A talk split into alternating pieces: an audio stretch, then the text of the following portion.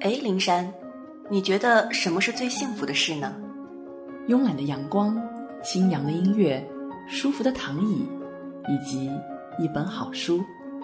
我倒觉得有人一起说话就足够了。那我们就一起来聊聊吧，聊聊生活中的故事，聊聊艺术中的故事，聊聊书本中的故事。欢迎来到清华大学广播台读书组全新的访谈节目《山月十岁》。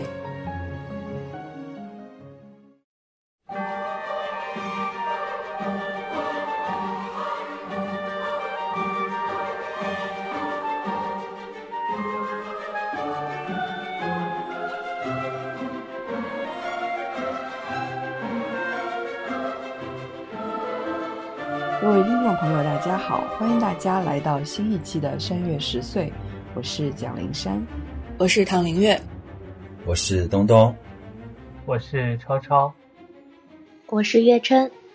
首先呢，非常欢迎月琛回到了我们的大家庭。终于，哇，多 久没有录音了？真是。对呀。月琛，要不要说一说近况？近近况吗？对呀。近况可能就是呃有了男朋友，然后最近可能就是在筹备一些下一步的 事情了，所以就比较忙。已经已经开始筹备筹备下一步的事情了吗？此处应该有掌声。嗯。耶！好的。所以真的确实是感觉就是很久没有过周末了，就可能。嗯，这个周末就去他家了，或那个周末去我家了，或有什么事情，就真的很久没有过周末了。没有啊，这这不应该是最美好的周末吗？谈恋爱也让人烦。恭喜恭喜！好，谢谢。大家可以想象，月琛加入进来，然后会有一个什么样的话题呢？糖，请揭露一下。什么？好烂哦！月琛加入进来会有一个什么样的话题？月琛是一个话题性很丰富的人啊，你这种叫我怎么接？如果我接了一个什么话题，显得他好像只有这一个话题一样，是不是很不好？你说？啊，好吧，没有，我是想说，我们应该以一种非常活泼的方式来揭露我们今天想讲的这个话题。但是因为现在美国时间才六点多钟，我觉得我也会强强加这种。活泼气氛到我自己的声音里面。好了，那躺说说我们今天要说什么话题吧？一定要 Q 我说这句话是吗？对的。我们今天要讲的就是，大家看到标题应该知道我们今天要讲的是什么，因为我们今天要讲的就是《神奇动物在哪里二》。对的。为什么我想 Q 躺来讲呢？因为《神奇动物在哪里二》最重要的情节都发生在巴黎，而且呢，其实，在巴黎很早之前有一个点映，就是在八号的时候就已经在巴黎点映过了。然后唐有没有抢到票呢？跟我们说一说当时的情况吧。如果我要抢到票，林珊就不会用这种微妙的语气提这个问题了。所以很显然，我并没有抢到票。然后，法国其实在十四号是正式上映。关键是当时我正在准备见导师的事情，我完全不知道。一直到国内开始闹闹腾腾在讨论这个时候，我才发现原来法国已经上映两天了。我就说为什么电影院都没有人？在一个上映最早的地方，我却是看的最晚的一个人。对啊。对，其实躺是我们本群里面看的最晚的一个人。对啊，其实我应该是我们群里面第一个看的吧？好像是对，因为其实说美国是十六号上映，但是有些电影院就是十五号晚上就已经上映了，而且你说十五号晚上还不是那种临近十六号的什么凌晨一类的，晚上九点钟就可以上映了，所以。我就趁着那个时候跟我同学一起先去看了，看完之后就非常兴奋的开始想跟群里面的大家讨论，发现，哎，都是准备去看的，然后就收敛了一下，没有讨论过多的情节。但是后来还是忍不住，当中国的小伙伴们都已经去看了之后，就已经开始各种剧透给躺了。本来我根本就没有打算这么早去看的，因为我很想看，但是我又很不舍得看，所以我想说把它往后放一点，作为一个阶段之后的一个犒赏。结果就被剧透了一脸又一脸，然后就 实在是没有办法，所以去看。不要做这种等的事情，万一等着等着你事情太多，最后没有看成，那就很难过了。好啦，那现在我们就要进入这一部电影了。我觉得没有必要过多的介绍，会愿意点进来听这期节目的同学，我估计都是很喜欢《哈利波特》跟《神奇动物在哪里》的。那《神奇动物在哪里二》呢？就是接了《神奇动物在哪里一》。跟《神奇动物在哪里一》最不一样的，大概就是那种黑暗、沉重的气氛越来越浓厚。我觉得，如果不是 Jacob 有那么多笑点的话，真的你会觉得看起来还蛮压抑的。但是我们现在还是进入一个一个的问题来跟大家聊好了。那首先我想问的就是，大家觉得最精彩的情节是哪一个？从躺开始。其实对我来说，电影本身是挺平的，就是没有什么特别精彩的情节。说实话，但是因为我的粉丝滤镜特别厚，然后呢，我知道后面也会讲到格林德沃逃脱什么的，所以我就说一个小很小的，就是格林德沃召唤自己的信徒。电影里面的视角就是天空出现黑色的半透明的薄纱，然后慢慢覆盖了整个巴黎。从墙角轻飘飘的滑下来，就是那种天空中的黑影在大家的心头荡漾，就可以说非常有品，非常有排场。要知道，当时格林德沃是还处在逃狱之后被各方追捕的阶段，但是人家就是这么有魄力，要做最靓的仔，走最招摇的路线。想想伏地魔实在是太寒酸了，召唤信徒居然靠纹身，还偶尔放个小烟花。我们后面就会看到更多伏地魔和格林德沃的区别，就是一个暴力压制型的黑社会老大，你怎么跟人家克里斯马型的领袖比？哦，可真的是一声长叹。没有，对，被你这么一说，其实还真的蛮搞笑的。然后，其实那个薄纱也是一种神奇动物，当时看细节的时候有看到，然后它成的形态就是这样。但是中文名到底翻译成什么，或者说英文本来叫什么，我也已经忘记了。东东再说一说，你觉得最精彩的情节是什么呢？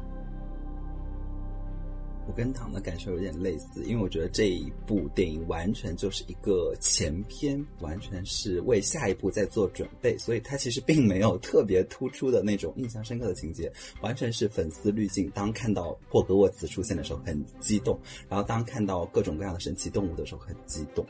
然后我自己是，确实是因为看到就是邓布利多在镜子里看到那个景象，因为他曾经跟哈利波特说过，他曾经在镜子里看到是袜子，但是最后我们发现并不是这样子。嗯，然后是因为后来我看到有人分析细节，其实我自己在看电影的时候没有特别去注意，然后大家就会说说他们两个在结血盟的时候，那个格林德沃的那个眼睛是异瞳嘛，就觉得这个人物真的很复杂，而且当时他们。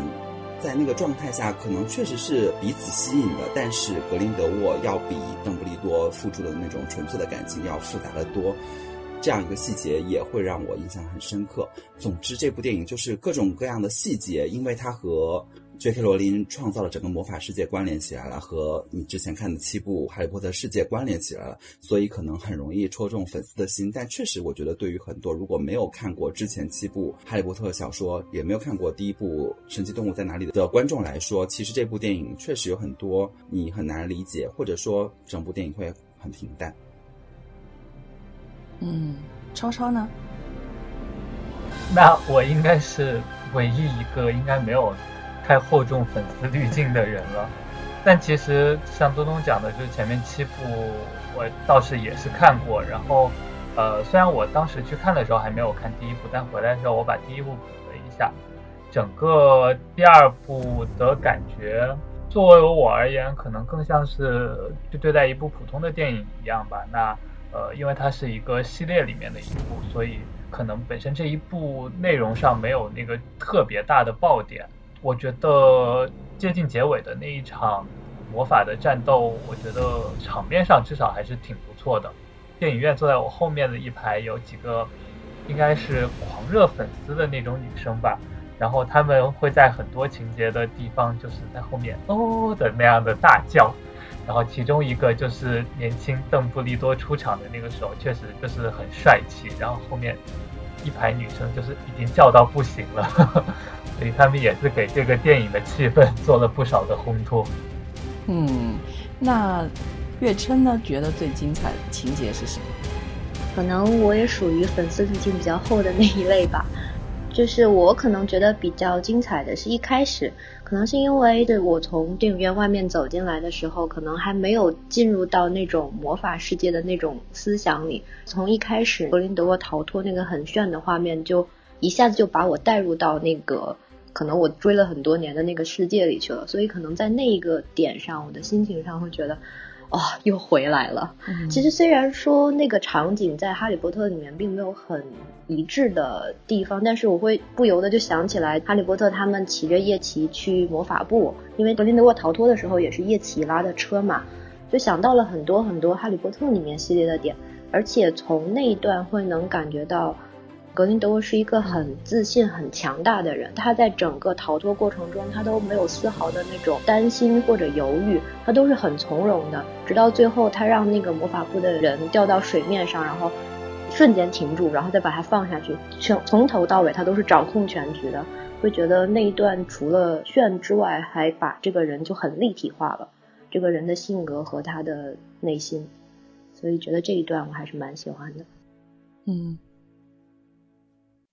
对，其实我跟月琛的想法是一样的。我当时跟我同学去看的时候，他也是不太熟《哈利波特》系列，我就跟他说，这个电影如果就电影本身来说，最精彩的情节可能是刚开始，就是这一段真的很酷炫，然后很多镜头都是直接冲向观众，然后看三 D 的时候，你会觉得真的离你离得很近，那个夜骑或者是那个人都已经冲到你眼前了，这种感觉。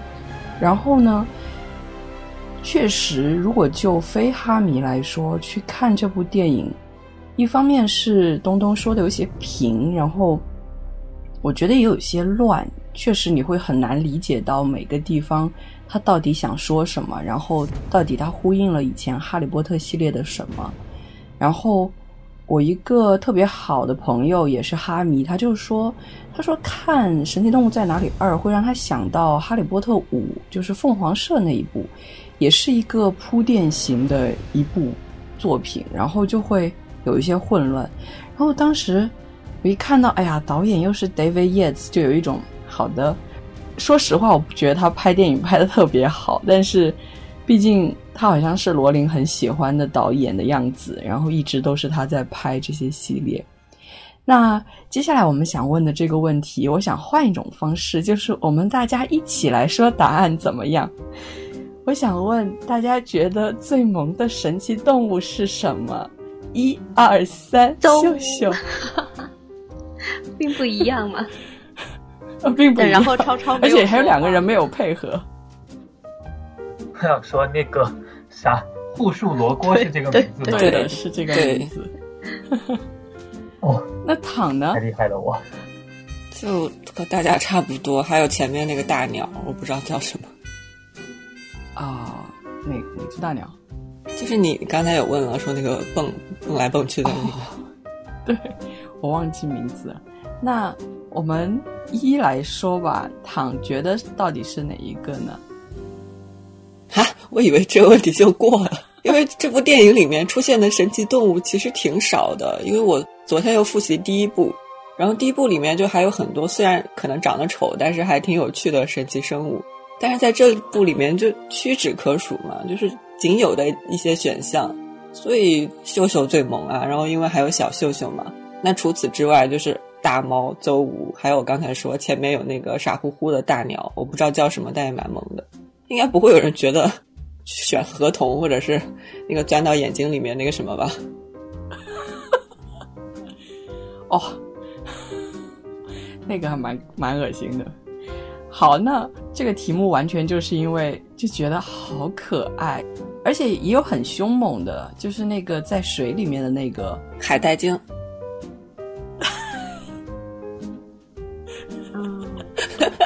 我不我我不知道它叫什么。这个是海，这叫什么马形水怪？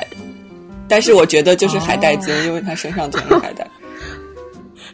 啊 对，就其实还是有蛮多很有趣的情节，然后跟这些神奇动物呼应在一起，尤其是那一段，就是通过那个金粉去找他们原来那些经历的那个痕迹的那一段。我觉得我当时看到小雀斑在地上面舔了一顿，我就有一种哇天哪，真的好可以的感觉。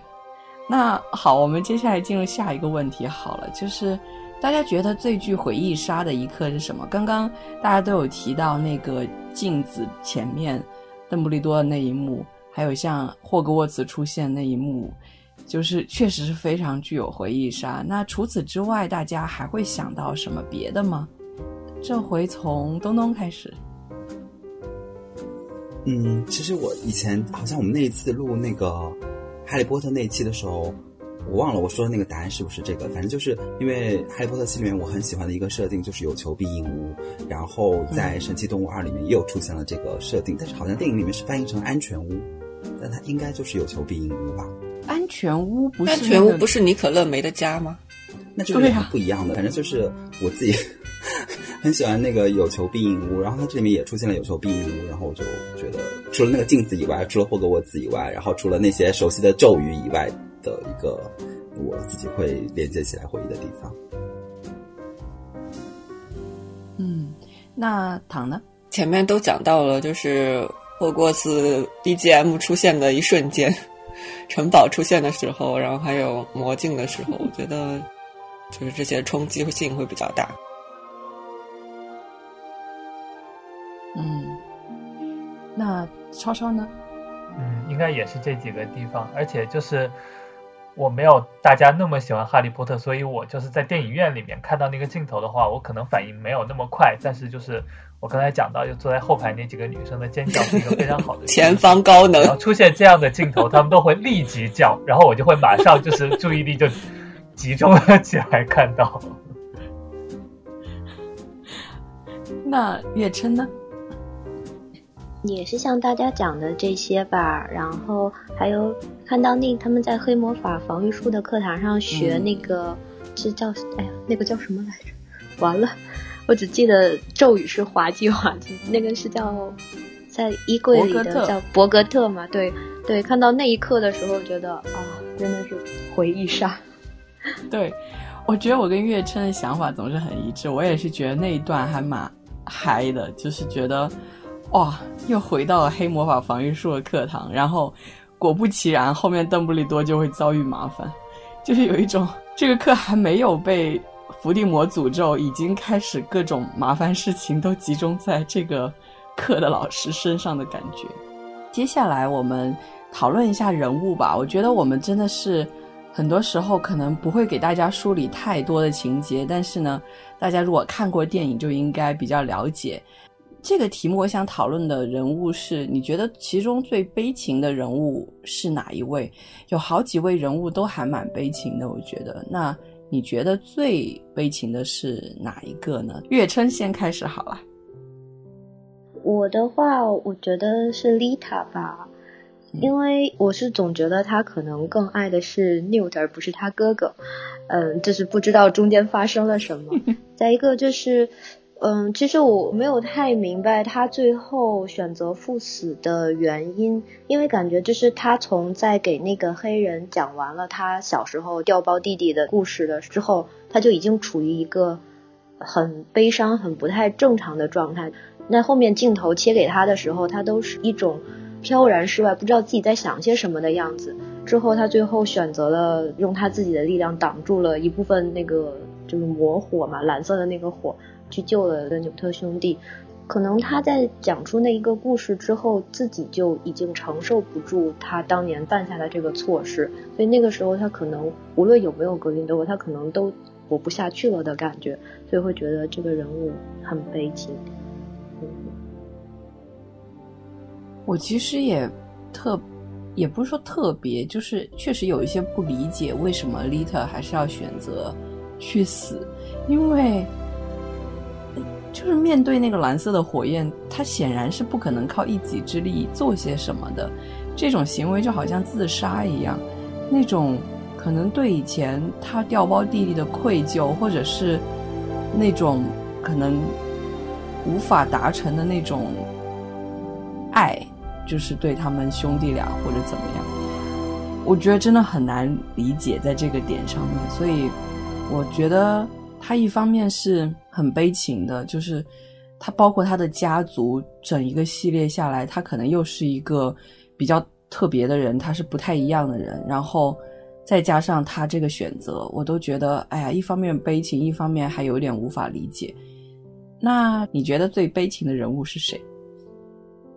最悲情啊，其实我觉得还好吧，因为我觉得大家都没有显示出特别悲情的那种程度。因为其实丽塔这个事情怎么说，就是那个。背景就好像有一个很大的谜团，结果他说出来，他掉了个包，然后那一下是在剧情上面让我有点懵逼，就是哎，就就这样吗？好像以为就是格林德沃在背后设计了什么很复杂、很高深的阴谋，所以那一下可能注意力没有集中在丽塔自己自身对于这个事情的那种悔恨和愧疚之中吧，所以让我有一点没有很深刻的去 get 到这一点。然后其他人像那个。谁？蒂娜的姐姐叫啥？奎尼。啊，对，就是像那个奎尼和雅各布那一对，感觉奎尼又倒戈的有点，好像 有点太轻易了一点，所以这个也是，就总而言之，就觉得出现了一些问题的这些地方，就可能让我都没有觉得往特别悲情的那个方向去走，都会觉得就是好像剧情上面安排是不是有一点稍微有一点点草率或者怎么讲。这样的感觉吧。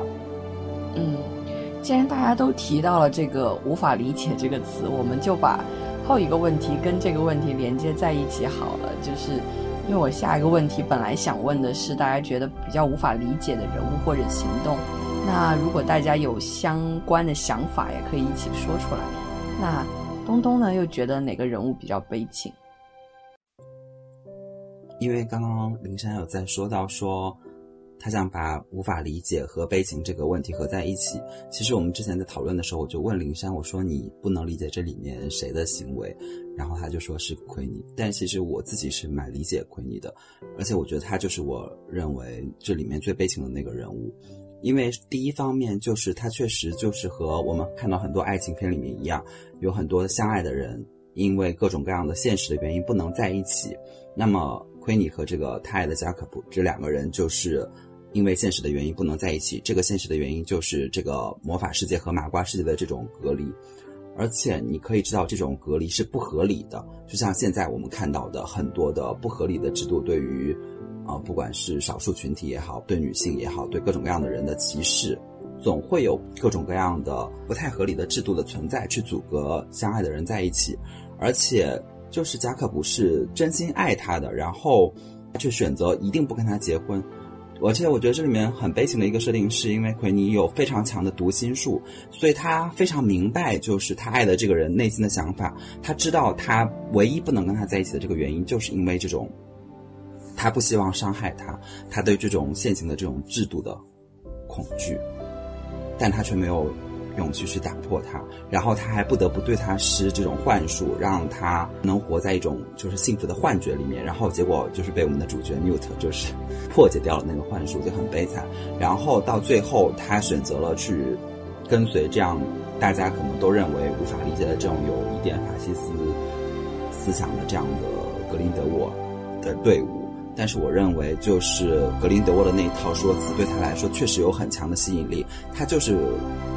因为这样的制度的存在，然后格林德沃许诺了他一个去打破这样的不合理的压迫的这样的未来。虽然这个许诺里面也包含了可能对麻瓜的这种反向的歧视，但是至少能够让他为他的爱情去付出，能够让他去打破这样的一些东西。我觉得，因为他有很强的读心术，他而且他是一个很纯洁善良的人，所以当他去跟随格林德沃的时候，他也有很多不情愿。虽然在电影里面可能没有表现的特别的多，然后也会就是让超超会觉得这个选择有点突兀，但是嗯，从我的角度来说，因为他在第一部里面也出现了，然后在第二部里面也出现了这个人物，如果从始至终的去看的话，我觉得他的这种选择，我觉得。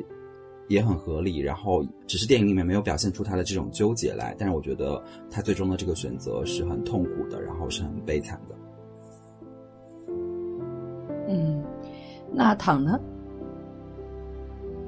我觉得这个问题上，我可能和超超的想法比较类似，我没有觉得有谁特别的悲情。这个我觉得是电影本身的问题，因为这些人物他们的很多背景故事表现都不是特别充足。也就导致出现了很多我们无法理解的选择、无法理解的行为，对他们的前面的行为的铺垫都不是很够，所以在看的时候，我就会觉得，呃，丽塔最后的赴死，她很有可能是一种解脱，对于她本人来说。那奎尼的选择，他甚至会觉得在选择那一刻他是幸福的，因为他是在为自己的幸福而战斗，他觉得他眼前是有一个光明的未来。所以，如果站在人物本身的角度来说，我没有觉得会用到悲情来形容他们。其实躺提到这一点的时候，我当时也是跟我那个朋友讨论，就是觉得，如果《神奇动物在哪里》也有一系列的书就好了，因为可能通过书，你可以写更多的细节在里面，然后不用像电影一样需要把这情节全部串联在一起，而是说有一些解释性的内容都可以出现在书里面。所以也希望罗琳可以出一系列的这个《神奇动物在哪里》的书，这样的话应该可以解释更多的事情吧。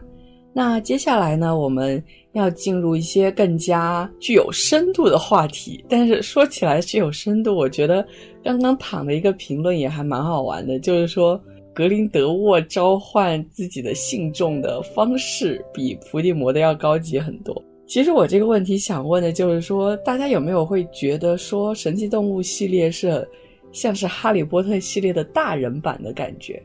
我之所以这么说呢，是因为之前在朋友圈里面看到一个朋友的评论，说哈利波特到最后跟伏地魔打架用的咒，当然这个咒还是是因为有一系列的这个情节在里面贯穿，所以才会用处女武器这个咒。但是包括像是那种比较大型的魔咒，都是可能到了最后几部才出现的，因为毕竟它一开始是一部儿童文学。但是在《神奇动物在哪里》里面，就是我们才看到第二部就已经出现了要对抗蓝色的火焰这种这么高级的咒语，然后要去阻止这个事情的发生。所以在这一点上就觉得哇，突然一瞬间好像大家都是大人在打仗，跟小孩子之间打仗果然是不一样的。嗯，那我想问一问，首先从东东开始好了，你会觉得是怎么样的呢？其实，因为林珊说《哈利波特》是儿童文学，但是显然就是如果看过七部的人，可能都会觉得，其实《哈利波特》在后面几部已经就是往成人世界发展了。那么。虽然神奇动物的故事发生在哈利波特的故事之前，但是和哈利波特后面的风格是一脉相承的。其实都是在讲这样一个大魔头和那追求善良正义的这群巫师之间的斗争，然后也会讲到就是纯种巫师和麻瓜这样的血统之争。然后我觉得这个倒没有说给我特别不一样的感觉，我觉得这是一脉相承的。但是确实是在神奇动物里面，啊，我觉得罗琳可能想讲的东西就会。更加直接，而且更更加复杂一些吧，因为就是在神奇动物里面，真的会直接出现到人类的战争这一点上，因为在哈利波特里面其实是不会直接涉及到就是麻瓜世界的这个战争的这个。东西的，虽然你可以看到，就是伏地魔身上有那种希特勒的影子，然后杰克罗琳也有说到说希特勒可能是伏地魔的一个创作的原型的一部分，但是你会在格林德沃身上看到更多的这样的东西，然后尤其是在这一部里面，它直接出现了就是原子弹呐这些东西，你会感受到其实。啊，尽管魔法世界在我们原来看的时候是一个特别单纯、特别美好的世界，但是，嗯，当离开了霍格沃茨这个城堡的保护以后，就会像我们上次讨论的，只要有人的地方就会有江湖，只要有人的地方可能就会有这样的歧视、这样的纷争的存在，嗯，就要去跟这样的东西对抗。所以我觉得《神奇动物》是和《哈利波特》后面几部是一脉相承的。嗯，那唐呢？嗯，陈复义，是 我很同意东东讲的，因为《哈利波特》后面几部大家也都长大了，然后又涉及到了更大的魔法世界的部分。因为我喜欢《哈利波特》，不仅仅是喜欢里面的人物，更喜欢魔法世界的这个设定，所以我在看《神奇动物》系列的时候，就很期待是在魔法世界的基础上有一个新的成熟的系列故事。有我们熟悉的人物很好，那有粉丝这种小细节那也最好。但是故事本身最好也能够不断的丰富这个世界观。他们两个的不同就是《哈利波特》系列是成长系的，我们从他一年级追到毕业，追到十九年后，那肯定会有这种从儿童到成长过渡的部分。但是神奇动物系列人物一出场他就是大人了，所以我肯定会期待看到更多不一样的东西。嗯。那超超呢？我也复议。那其实躺说的有一个是我觉得很赞同。我觉得这个故事这一系列的电影作品，然后包括可能小说，可能应该也是一样的。就是我觉得他们对于我来说最大的新一点是一个完整的，然后能够让你感受到这个世界是真实存在、可以真实去运作的这样的一个魔法世界的设定。那我觉得很重要的一点就是如何把这个世界里面所发生的事情展现给你，并且让你相信就是真的可以存在这样的一个世界，而不是说呃有很多东西是从现实世界硬掰过去的。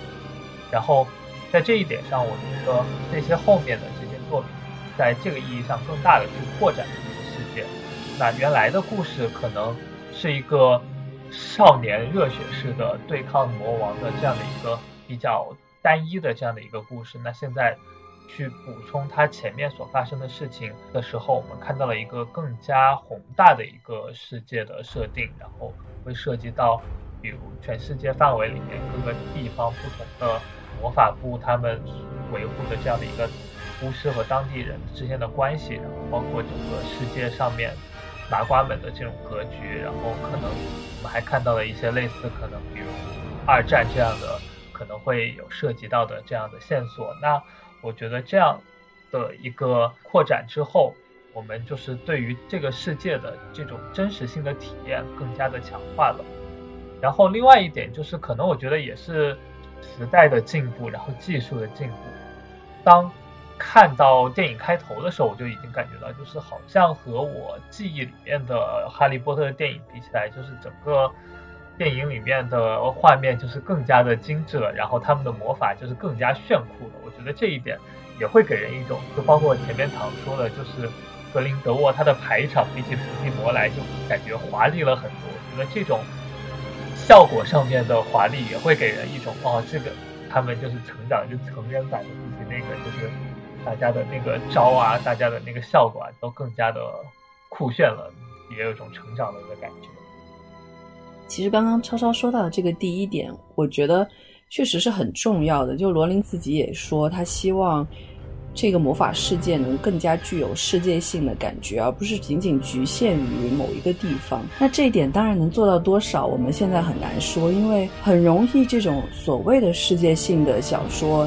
你能够从欧洲升到美洲，升到亚洲，就已经似乎是现在大部分作家的一种局限了。如果他能真的再延伸到非洲、南美洲、澳洲这样的话，那会更加的让人觉得眼前一亮。包括中东的故事，当然，这要看罗琳以后还能做到多少。当然，还是很期待的。就说到这一点，我自己其实也有想过，就是因为其实现在，比如像欧洲的很多奇幻小说，也包括之前中国的这个九州系列，就是可能在同一个设定下面是由不同的作者来完成的。我自己内心也有小小的想过，就是因为神奇动物的每个故事，目前来看一二部是发生在不同的城市的嘛，然后你也可以看到美国魔法部和法国的魔法部和英国的魔法部就会有很不一样的风格。然后我也会想说，哎，对中国的魔法部会是什么样子？可能就是非洲的魔法部会是什么样子？但如果是由罗琳来写，可能确实没有办法很好的去呈现一个中国魔法部是什么样子。因为和我一起去看的人，他就会说，他说你看这个神奇动物里面的邹无这个形象就很符合外国人想象的那种中国传统文化的样子。然后我就觉得，如果真的有就是罗琳来写中国的部分，确实可能会变成一个就是西方人想象中的中国。那可能不如中国人写，但是我另一方面又会觉得，如果真的有一个中国的作家来写，就是 J.K. 罗琳笔下的这个魔法世界，可能就写成什么 《哈利波特与瓷娃娃》，那我也会很生气，所以心态很矛盾。周吴居然一根逗猫棒就解决了，真是有一种嗯，好像这有点不对耶的感觉。那好，现在说回来，就是这个大人版的问题，月琛又有什么样的想法呢？嗯，首先陈复义，因为其实来说，从时间线上，神奇动物应该是发生在哈利波特之前的。但是，可能从世界观的角度来讲，实际上它可能是在这个《哈利波特》系列完结了之后，再去不断的去细化整个这个魔法世界，然后才呈现出来的这样的一个作品。所以说，可能本身我们看《哈利波特》系列的时候，就会觉得它是一种从单纯的年轻的那种状态，然后慢慢变到成长了之后，就是有你需要背负很多的责任，有很复杂的事情，所以可能。接下来往这个《哈利波特》系列继续延续呢，所以神奇动物本身带有了一定的复杂性，所以可能确实会有一种大人版的感觉。刚刚躺说到一点啥来着？本来想说，但是中间这一段讨论完我就忘了。我说的啥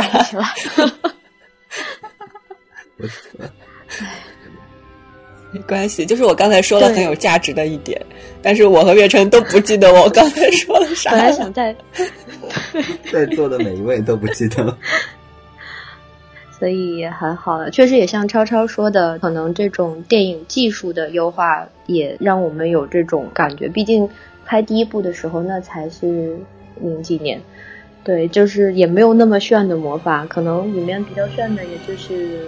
三个头的路飞和长得丑丑的巨怪，这样子就不会有那么炫酷的这种场景，可能也就会让你觉得有一种孩子般的那种感觉。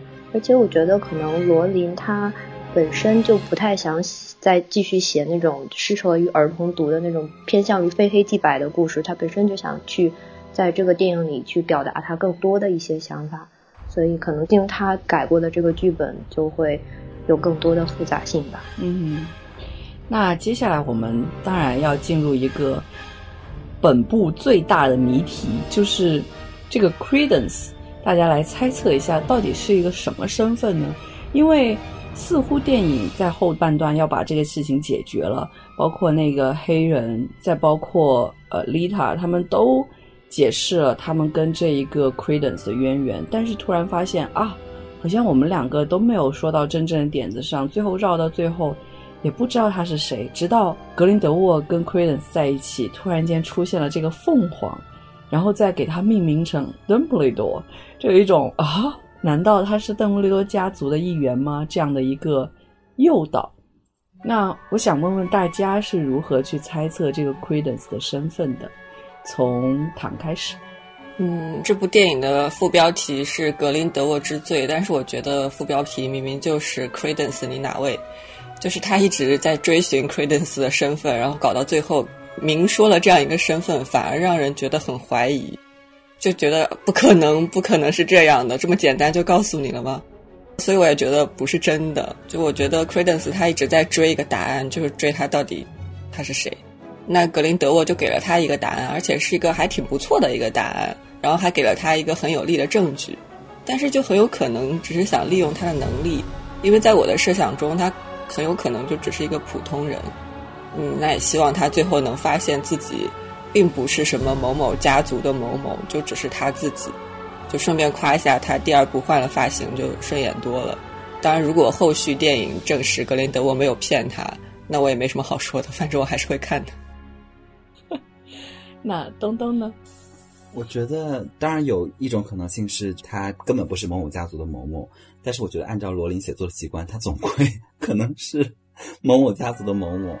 但是确实，即使他是邓布利多家族的一员，因为在《哈利波特》系列里面有介绍过，邓布利多家族他有一个弟弟，还有一个妹妹，然后妹妹本身就是跟这个默然者有一点关系嘛。所以，即使他是邓布利多家族的一员，也还有很多秘密去解开，就是因为他显然不是那个弟弟，也不是那个妹妹。那他到底是邓布利多家族的哪一个？跟他这个妹妹之间又有什么关系？然后邓布利多和这个格林德沃之间的这个关系和这个 Credence 身份之间又有什么谜题？我觉得也是有很多可以去解读和去猜想的空间的。所以我会觉得说，最后即使告诉了他这个答案，也会有很多后续期待的东西。嗯，那超超呢？我也觉得，就是反正。电影这么明显，在结尾的时候这样来一句，感觉也也不像是真的。但我觉得最精彩的就是，到时候格林德沃羞红着脸，然后对着屏幕前的大家说：“哦，Credence 就是我和邓布利多一起生的私生子。”那也不错。其实当时这个想法，我们结下的血盟，最后成为了我们爱的结晶，就是这个孩子。这个脑洞开的有点过大。那月琛呢？有什么想法？说实话，我觉得超超脑洞可能也没有很大，因为真的是有无数种的可能性。或许他只是一个。普通人或许他真的就是不知道是怎么 就生出来的孩子，因为从年龄角度来讲，可能孩子的这种说法确实比较对，所以可能我会以为是，嗯，比如邓布利多妹妹的孩子，或者说可能妹妹死掉之后，那个默默然又附在了什么人的身上这样子的事情吧。嗯，确实这个。算是这一部最大的一个谜题，然后接下来当然是会一步步去解答这个谜题。呃，走出这个电影之外，《神奇动物》的一跟二其实跟当时的历史是非常紧密的结合在一起。《神奇动物一》其实真的是一个开端，大家都很高兴，大家都很快乐，然后也符合就是一战后的一个非常高速的发展期，然后大家处于一种。像是狂欢一样的状态当中，所以也看到《神奇动物一》的基调其实算是非常的高兴的这样的一种基调。但是到了《神奇动物二》，因为已经临近二战，包括这样一九二七年这个设定，再过两年就是美国大萧条，然后带来各种各样的问题，然后战争那种模式愈演愈烈，然后最后导致了第二次世界大战。所以第二部就是渐渐的滑入黑暗当中。那我想问一问大家，呃，就是大家还会有怎么样的一个解读呢？觉得这一个神奇动物这个魔法世界跟现实世界的这种联系？那从坦开始，我觉得在《哈利波特》后期的时候，我们已经可以看到罗琳试图给作品在增加更多的现实厚度。在神奇动物系列里面，这些政治隐喻和与历史的这种映照什么的，就已经不能叫隐喻，都表现的太明显了。像是《神医》里面的第二塞勒姆把巫师视为异族，那格林德沃引导的这些纯血统巫师又把麻瓜看作特殊群体，这很难不让人联想到当时的环境，甚至也会联想到现在欧洲的恐怖主义和种族主义。但是很矛盾的点是。我有一点抗拒去做这些联想，可能因为平时会接触很多类似的文学作品和学术研究。目前《神奇动物》系列里的这些映射对我来说，有一点太简单了，就没有太多新意，让人觉得有一点刻意。因为我平时是挺热衷这些题材的，我一直很期待有一部能够从中世纪猎杀女巫开始的史诗类的作品，但是到《哈利波特》和《神奇动物》这里。现有的题材表现的很迷人，我看到了作者想要往现实方向这种辉映转型的努力，但是对目前来说，这些转型的尝试还不太成熟。现在表现出来的这些映照，都有一点过于简单。我也觉得是，就是在神奇动物里面这种连接是更直接的，你会直接看到那些。就是在我们的所谓的麻瓜世界里面，现实世界里面发生了那些跟战争有关的联系的东西和这种压迫有关的东西。但另一方面，我也会觉得，如果把这样的充满吸引力的这个魔法世界里面包含一点这样的，可能会简单，可能会没有那么深度，但多少会提醒就是观影的人，这种压迫、这种歧视。这种纷争是无处不在的，甚至可能有的人会觉得，就是如果上升到更高的层面的话，法西斯幽灵是永远没有消散的这样的一个层面来看的话，我觉得还是蛮有意义的吧。因为就是可能看《哈利波特》前面那些小说的人，大家就是抱着一种好奇心，然后抱着一种纯爱的成长的这样的心态去看，但是确实可能罗琳随着自己写的作品越来越多，还是想向大家传达的东西更多吧。只是说这种尝试不够成功，但是我还是蛮认可这种尝试的。毕竟，我觉得跟唐不一样的是，我确实没有太接触过就是中世纪的这样的历史小说，然后对于真实世界里面对这种巫师的迫害也了解的比较少。我唯一对魔法世界的了解，可能就主要来自于《哈利波特》，所以能够从这部小说里面了解到这些历史，对我来说也是一个不错的选择。只是说这种思想确实在这个电影也好，在小说里面呈现的也好，确实没有那么的，就是有。厚度，嗯，那超超呢？就和躺说差不多，陈复义，就是呃，因为本身这个系列是一个爱与希望的故事，那它和就是战争和平这样的大的基调可能天然不相容的吧。这两个东西是很难取得平衡的，他们很容易在那个描述的过程当中，让你不自觉的导向其中一边，而觉得另外一边被描写的很很简陋，然后很难引起共鸣，这是一个很困难的点。那我们不在这样的一个奇幻故事里面追求过强的这种思想深度的话，我觉得从故事情节上来讲，如果可以把现在所发生的这个巫师世界他们所起的这样的一个争端，然后包括。Credence 他的身世，这样的一个巫师世界所发生这些事情和二战这样的一个战争的爆发，如果能够在故事情节上面做一个很好的衔接的话，那我觉得其实至少就故事情节上来讲，也是一个非常精彩的点。他所设定的那样的一个魔法世界，那它可能是源自于我们现实世界类似的一样一样的一个存在，然后同时也发生了很多现实世界我们所知道的事情，同时它背后又有一个那样的一个魔法世界所发生的。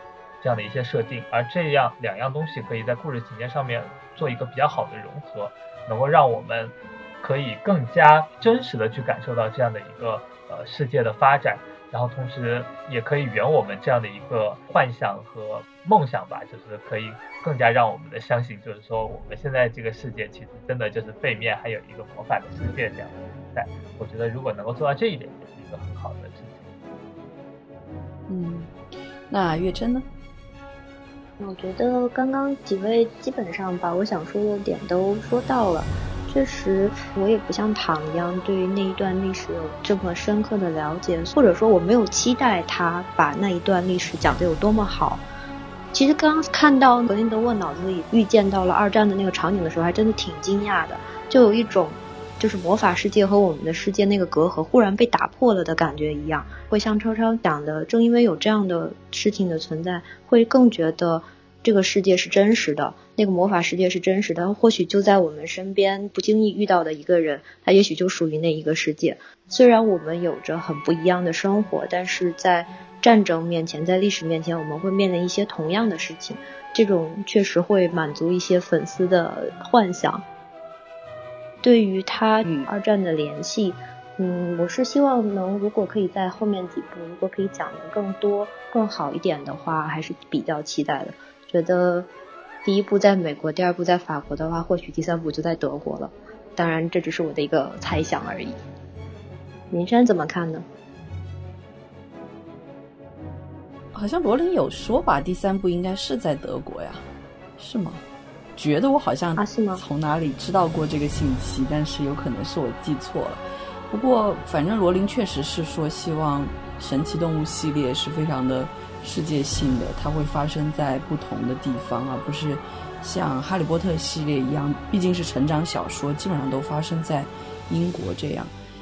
其实我觉得，我刚刚一开始也说了很多，就是我觉得神奇动物系列它的野心可能更大一些，他希望自己能够比一个成长小说要做到更多的事情，所以也是很期待吧。其实我想问的最后一个问题是，希望大家能用一句话向非哈迷推荐神奇动物系列，不知道大家有什么想说的？我们从东东开始，好。欢迎看完了七部《哈利波特》和《神奇动物一》，再来看《神奇动物二》哟。你这个推荐真是苍白无力。值得看，看完七部和再看完一，你一定会爱上二的哦。那呃，躺呢？我和东东的想法非常类似。我想说的是，我不会向非哈迷推荐《神奇动物二》。我会向非哈迷推荐《哈利波特》系列，请去看《哈利波特》系列，看完之后再来看《神奇动物》系列。谢谢。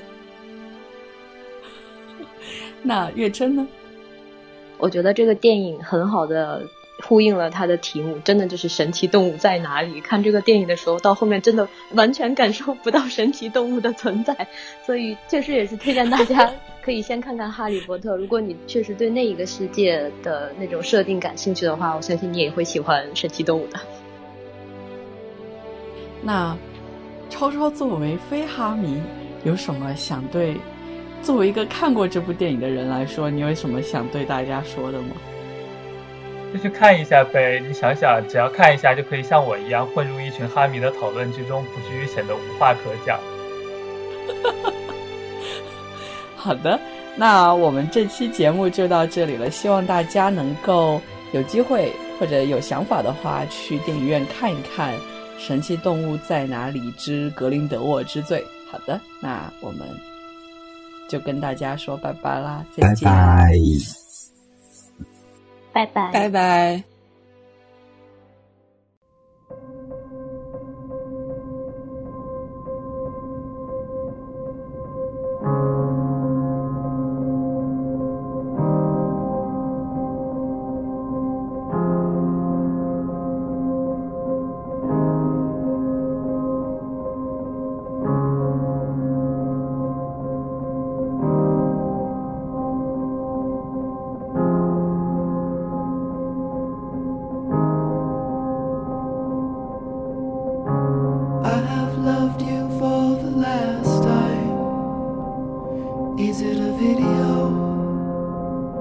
Is it a video? I have touched you for the last time. Is it a video? Is it a video? For the love, for love.